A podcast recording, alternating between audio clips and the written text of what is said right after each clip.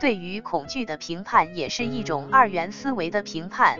恐惧本身无好坏对错，它可以是服务于你的，也可以是不服务于你的。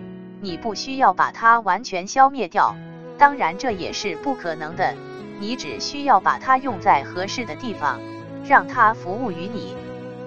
恐惧的合理利用包括自我保护意识，这是使人类从古至今能够在恶劣的自然环境当中生存下来的必需品。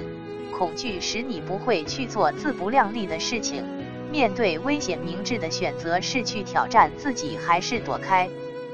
比如你知道前面有个悬崖，自己不会飞，那么自我保护意识会很自然的让你停下来折返。